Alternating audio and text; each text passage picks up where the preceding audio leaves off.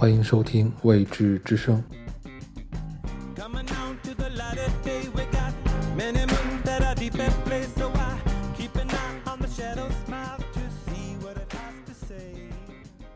最近我忽然间迷上了神奇的萨满文化。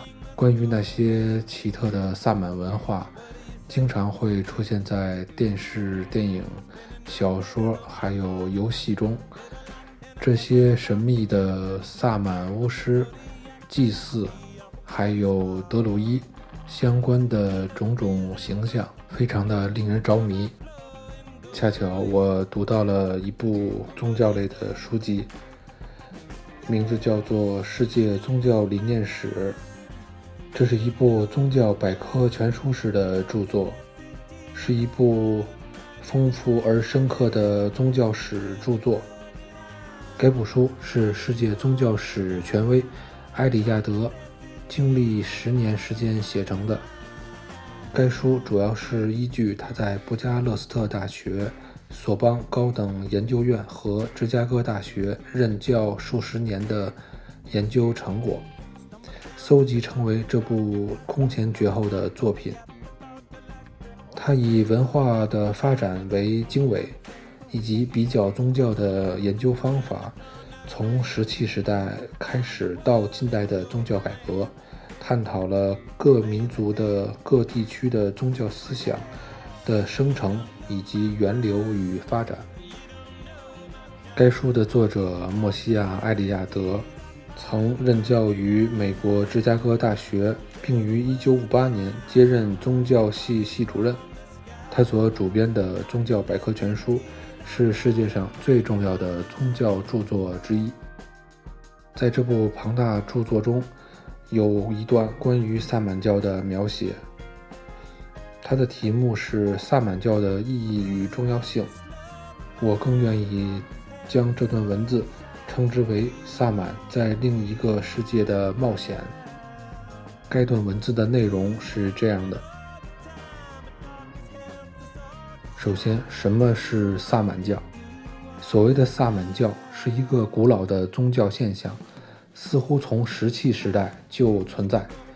它分布范围极广。但在非洲比较罕见。严格来说，萨满教主要是盛行于亚洲中部、北部与北极的部分地区。在亚洲地区，萨满教受到许多外来的影响：伊朗、美索不达米亚、佛教、喇嘛教，但仍不失其原貌。萨满的多种才能来自于他的入会体验。他在入会期间。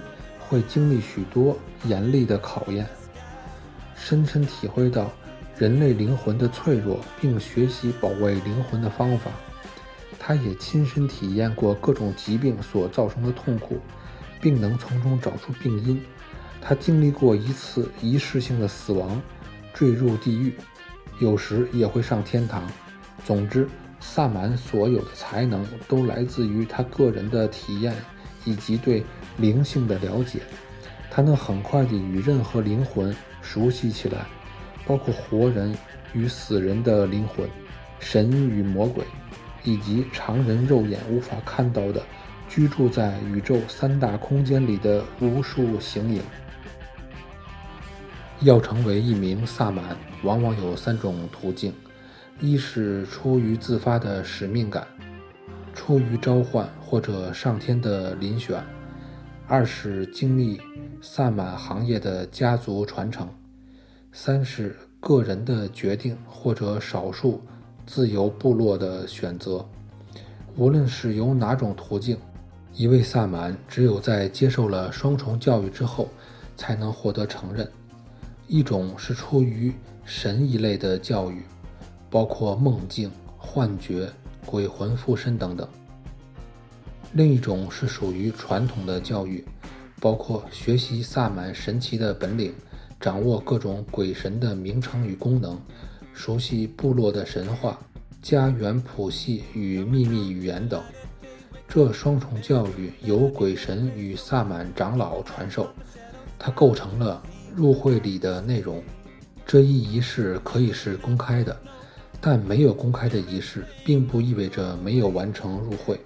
他也可以在初入会者的梦中，或者在他的出神经验中进行。总的来说，萨满在捍卫整个部落灵魂的健全上扮演着重要的角色。他们是打击魔鬼的高手，能抗御魔鬼，又能治愈疾病，还能解除魔咒。在亚洲某类的萨满教中，可以看到许多只有战士才用的东西，比如说盔甲、长枪、弓箭、长剑等。这说明了与人类真正的敌人——魔鬼对抗的必要性。从整体上来看，我们可以说，萨满保卫生命、健康、后代、光明的世界，并抵抗死亡、疾病、不育。不幸以及黑暗的世界，我们现在已经很难想象，这样一个斗士在古老的社会中究竟代表了什么意义。至少有一点是可以确定的，即人类在这个陌生的世界中并不孤单，他们受到恶魔以及邪恶力量的包围，除了神以及超自然的生灵。人们会向他们祈祷与献祭，还有神圣专家的存在。他们能看到各种神灵，可以上天与诸神相会，也可以下地狱与魔鬼、疾病以及死亡搏斗。萨满捍卫着整个部落灵魂健全的主要功能，来自于让人们有安全感。在看不见世界里的居民所造成危险的时刻中，有人可以帮助他们渡过难关。知道团体中的一员可以看到一般人看不到的东西，并带回超自然世界详尽的第一手讯息，这是多么大的安慰啊！正因为萨满能够在超自然的世界里旅行。并看见超自然的存有者、神或魔鬼，以及死去的亡灵，所以对于提供关于死亡的知识有很大的贡献。关于阴间地理的各种描述，以及许多死亡神话的主题，很有可能都来自于萨满的出神经验。巫师在阴间所看到的风景，以及。在出神状态下旅行中遇到的人，都由巫师本人在出神时或之后详细地讲述出来。这样一来，死亡这一未知而又可怕的世界开始具体成型。各种特殊的类型组成一个完整而又封闭的世界，最后它形成自己的结构，并且随着时间。让人觉得熟悉且容易接受。这时，死亡世界的居民变得是可以看到的，他们有了自己的面貌、个性，甚至还有个人的生平故事。渐渐的，死者的世界变得可以辨识，死亡本身也有了价值，特别是作为一种过渡仪式通往精神性的存在。所以，整体而言。萨满自出神状态的旅行中带回许多故事，为死者的世界增添丰富的形式与人物，并将这个世界予以精神化。萨满在另一个世界的冒险，以及在出神状态中上达天界、下入地狱遭受的考验，都让人联想起民间故事人物中的冒险经历。和史诗文学中的英雄，很有可能，若将史诗文学中大部分的素材、主题、人物、意象和固定情节加以分析，到最后都会发现它们来自于出神经验，也就是说，他们取材自萨满在超自然世界中旅行与冒险的故事。比如说，布里亚特人的英雄。穆蒙托代替父亲下了一趟地狱，回到人间之后，描述了罪人遭受的折磨。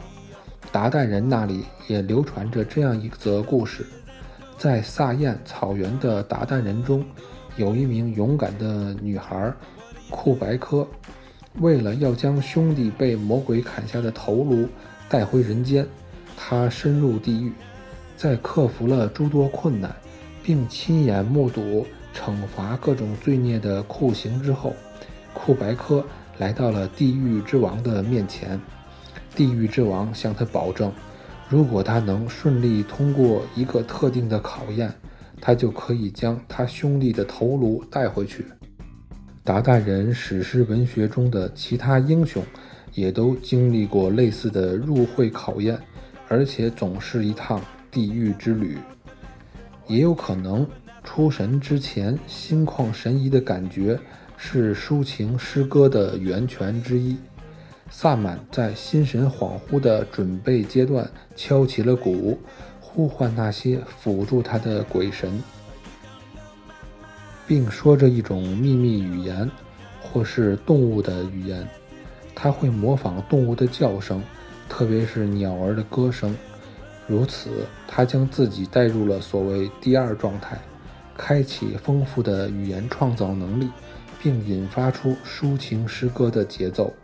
此外，我们也不能忘记巫师仪式中极丰富的戏剧性奇观，它是日常生活经验世界中独一无二的一出好戏。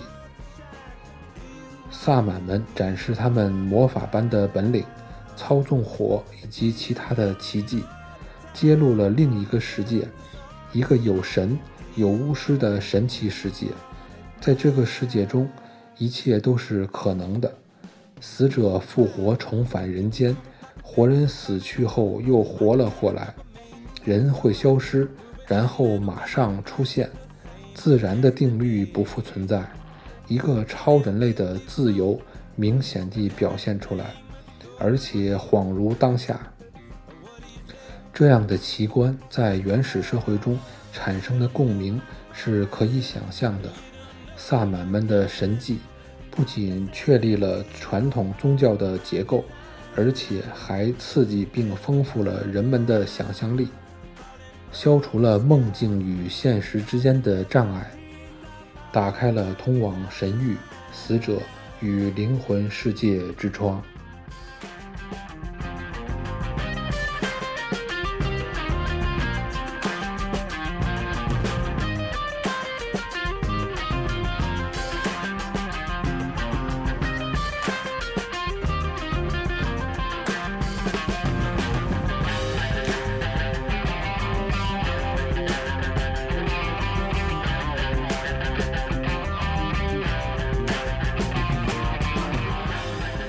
感谢收听未知之声，下集再见。